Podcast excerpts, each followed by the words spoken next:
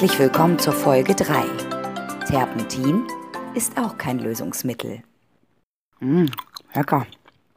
Mm, ja, es geht. Mm, moin.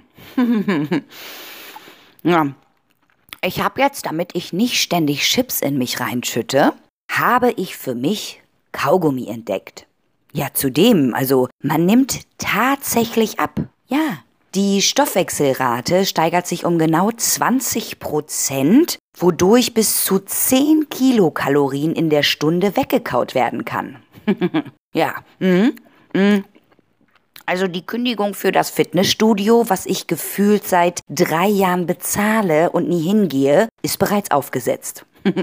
Meine Diät mh, hm, heißt nun weghauen. Jawohl.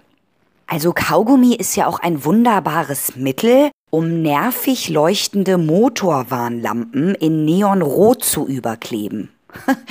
ja, tatsächlich. Also diesen Tipp bekam ich von einer Freundin und solltet ihr mal irgendwo auf Reisen von dieser netten Begleitung überrascht werden oder ihr seid gerade irgendwo unterwegs, wo man nicht mit dieser nervtötigen Motorwarnlampe rechnet, ja, denkt dran, nicht? Kaugummi geht auch. Deckt ab und ist teilweise auch gar nicht so schlecht zu entfernen. Ja?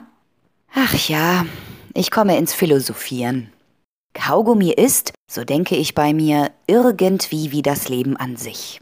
Anfangs farbenfroh und quietschleuchtend, ja, je nach Geschmacksrichtung, lecker, fruchtig und süß und durch und durch kraftvoll und stark. Ja, und zum Ende, da wird es latschig, grau und irgendwie überflüssig. Apropos überflüssig. Hm. also wenn der Geschmack einmal raus ist, das kennt ja auch jeder, ne? Das wird nach einiger Zeit ja dann auch so anstrengend, so einen Fremdkörper im Mund behäbig von rechts nach links zu befördern. Daher, Moment, hm, werde ich dieses Kaugummi nun, ja, hm, Mist. Wie immer. Wenn dieser ausgegnatschte Gummel im Mund nicht mehr schmeckt und man diesen entsorgen möchte, fehlt dazu ein Knüttelpapier. Mir nun auch. Hm. Ach egal, ich. ich kleb's einfach unter den Tisch. Ja, warte. Hm, so wie früher. Einfach mal eine Kugel formen. So. Und jetzt mit der Restspucke ordentlich unter den Tisch kleben. Hauptsache, es bleibt jetzt auch kleben. Wisst ihr, woran mich dieses Ich klebe mein Kaugummi unter den Tisch-Erlebnis von eben erinnert? Ach, und jeder, jeder von euch wird sich daran erinnern. Es erinnert mich an meine Schulzeit. Auch wenn ich diese Zeit eigentlich, nun ja, zumindest die Schulzeit, nicht so gern in Erinnerung bringe. Aber jeder von euch kennt dieses Gefühl, wenn ihr im Klassenzimmer gesessen habt und mal wieder unerlaubt Kaugummi gekaut habt und genau dieses eben entsorgt werden musste. Wo kam es hin? Genau, unter den altbekannten eigenen Schultisch. Dort befanden sich also bei mir in jedem Falle gefühlt riesige Landschaften aus gebauten Kaugummiüberresten, die dem Krüger Nationalpark in Südafrika ähnelten. Ja, manch einer hat sie jedoch sorgfältig in Reih und Glied aufgeklebt, nicht? So ähnlich wie ein gepflegter Schrebergarten und ja, andere wiederum haben, haben ihre Überreste so auseinandergezogen, so schön lang auseinander und sorgfältig Schriften geformt, in mehrstündiger feiner Handarbeit und unter den Schultisch drapiert. Ach, das war ja auch alles kein Problem, solange man immer an seinem Tisch saß. Natürlich war dem nicht immer so. Natürlich gab es diese Zeiten, in denen man gegebenenfalls den Klassenraum wechseln musste und in unbekannte Kaugummi-Tischsphären eindrang. Zum Beispiel beim Nachschreiben von Klausuren. Und auch das kennt jeder. Man fummelt angestrengt in den Aufgaben der Klausur versunken an fremden Schultischen herum in der Annahmegewohnheit, es sei ja der eigene Schultisch aus dem eigenen Klassenzimmer und packt in einem Moment der Gedankenlosigkeit in einen fremdartigen, harten oder gar weichen und knubbeligen Gummi, Kaugummi. Haufen unterhalb der Tischplatte. Hä? Ekelhaft. Wer weiß, wer diesen Knubbelgummi-Kaumassenball im Mund hatte. Schultische waren ja auch neben den Kraterlandschaften und Schräbergärten aus Kaugummi kleine Kunstwerke. Historische Gegenstände aus der Schulzeit. Ach, so oft habe ich diese mit spitzen Gegenständen eingeritzt oder gar mit Eddings angekritzelt. Der liebt den oder ich hasse jenen. Na, ich hatte ja auch nicht wirklich Interesse an der Schulzeit. Da musste man sich die Zeit mit Schultischschnitzen oder Kritzeln oder sonstigem vertreiben, nicht? Die ersten fünf Klassen liefen wie geschnitten Brot. Und dann kam dü -dü -dü -dü -dü die siebte Klasse und die damit einhergehende Kampfmoduszeit der Pubertät. Eine Zeit, in der ich von fremdartigen Wesen namens Hormonen in ein Kaufhaus aus nicht bekannten Gefühlen getrieben wurde. Von der Fischtheke ging es direkt rüber zur Fleischtheke. Ich war weder das eine noch das andere, also weder Kind noch Erwachsener. Und dann saß ich wiederum weinerlich eine ganze Zeit in der Spielwarenabteilung, metaphorisch gesprochen. Die Pubertät ist eine Zeit, in der der Mensch wegen Umbau geschlossen werden sollte. Die Eltern werden zu Gegnern. Alles, was sie sagten, war falsch. Grundsätzlich, natürlich. Ich war 14 Jahre alt und ich wusste auf einmal alles über das Leben. Ha! Wer wollte mir da noch was erzählen oder beibringen? Und erst der Lehrkörper. Ha! Jeden Tag, an dem ich in die Schule ging oder musste, war ein Tag auf dem Schlachtfeld.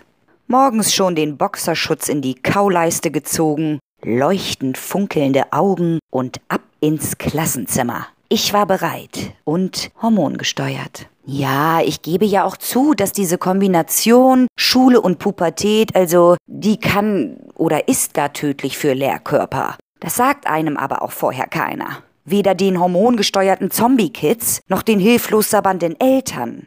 Es war einer dieser Tage, ja, einer dieser Tage, wie sie alle in meiner Schulzeit für mich waren. Ich war genervt, hatte meine Hausaufgaben wieder mal nicht gemacht, musste diese noch schnell in der Fünf-Minuten-Pause abschreiben und diese blöden Streber belatschern, dass sie mir ihre Aufgaben zum Abschreiben gaben. Und genau in diesem Moment tippte mir eine Hand auf die Schulter, räusperte sich und fing an, mit einer singsang vorwurfsvollen Stimme Folgendes zu sagen.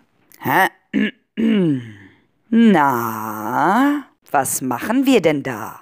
Boah, ey, na, was glaubt er denn, was ich da gemacht habe? Mandala malen. Katharina, ich nehme an, dass du die gerade die Hausaufgaben, die ich euch aufgetragen hatte, abschreibst, da du sie wieder mal nicht zu Hause erledigt hast. Ich nicke banal und rolle mit den Augen. Warum kann ich kein Kaugummi sein, was einfach unter einem Schultisch klebt und das seine Bestimmung ist? Na, da werden deine Eltern aber nicht glücklich sein. Das ist ja bereits das dritte Mal, dass du die Hausaufgaben nicht gemacht hast. Hm. da bin ich wohl gezwungen, dir einen Hausaufgabenbrief mit nach Hause zu geben. Und außerdem freue ich mich ganz besonders, dir mitzuteilen, dass heute dein Nachschreibetermin für die Physikklausur ist. Zack, zack, auf geht's und in die Hände gespuckt. Was? Mein Gesicht entglitt mir. Ach du Kacke. Physik. Nachschreiben? Jetzt? Hm. Gelernt? Ivo. Egal, irgendwie, irgendwie werde ich das auch noch überleben, dachte ich. Ihr könnt euch vorstellen, dass ich das überlebt habe. Allerdings mit einer 6 minus. Gibt's das eigentlich? Hm. Ich denke, dass das Minus hinter der 6 eine Retourkutsche war. Denn ich hatte mit zwei anderen zusammen nachgeschrieben und habe anstatt auf der Klausur zu schreiben, neben der Klausur geschrieben. Ach, Kaugummis hatte ich ja nicht dabei. Ah, und dann auch noch auf die neuen Tischen im Physikraum. Das wusste ich doch nicht. Ja, mit Edding.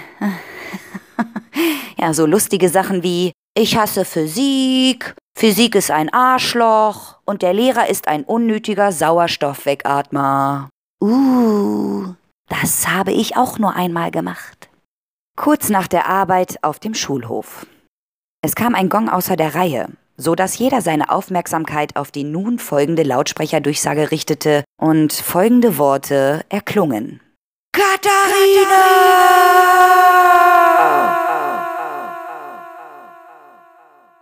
Du kommst sofort zum Physikraum und du beseitigst diese Schweinerei! Terpentin und Putzlappen stehen bereit! Und nein, der Direktor möchte dich heute ausnahmsweise mal nicht sehen. Er verzichtet freiwillig. Ups. Ja, was soll ich sagen, ihr Lieben? Natürlich hatte ich diese Kritzelei mit Terpentin und Putzlappen zu beseitigen, Und es gab einen Eintrag und es gab einen Brief nach Hause und eine 6 minus und also eigentlich ein Gespräch beim Direx, aber da ich die Woche bereits dreimal beim Direx war, wollte er diese Woche dann nun seine Nerven schonen. Hm. Ach ja, warum war ich so? Keine Ahnung. Es waren vielleicht die Hormone oder weil ich vielleicht anders bin, defekt oder einfach nur anders? Heute habe ich Mitleid. Mit jedem einzelnen Lehrkörper, den ich in Mark und Bein getroffen habe, und glaubt mir, das waren alle. Doch sollten wir nicht alle mal in uns gehen, sind wir doch fast alle Eltern mittlerweile, und uns fragen, ob Terpentin wirklich ein Lösungsmittel ist? An dieser Stelle möchte ich mich hochoffiziell bei allen Lehrkörpern herzlich entschuldigen. Und, ach so, auch bei der Sekretärin natürlich, die hatte ich ganz vergessen. Ich hatte sie ein aufgeplatztes Croissant genannt. Und beim, beim Hausmeister, dem hatte ich in den Po getreten und bin weggelaufen. Er konnte nur nicht so schnell hinterherlaufen, da er ein Glasauge hatte und damit nur sehr eingeschränkt sehen konnte. Also, also ich entschuldige mich jetzt bei Herrn, ähm, wie hieß er doch gleich nochmal, Mathelehrer. Der Mathelehrer, Herrn und natürlich bei Frau und natürlich auch bei Fräulein und der Referendar, wie hieß denn der? Der, hm, ach ja, der Herr und natürlich Herr und Frau, hm, äh, wie hießen die nochmal, das Lehrerpaar? Und natürlich, und das kann hier noch etwas Zeit in Anspruch nehmen. Wir hören uns hoffentlich demnächst. Bis dahin. Und äh, dann noch bei der Frau. Und da war doch noch diese Kunstlehrerin. Ja, ja, genau. Der habe ich doch den Pinsel hinten in den. Ah, ja, genau die. Und, ach, ich weiß es noch. Mm, der Physiklehrer. Mm, auch noch.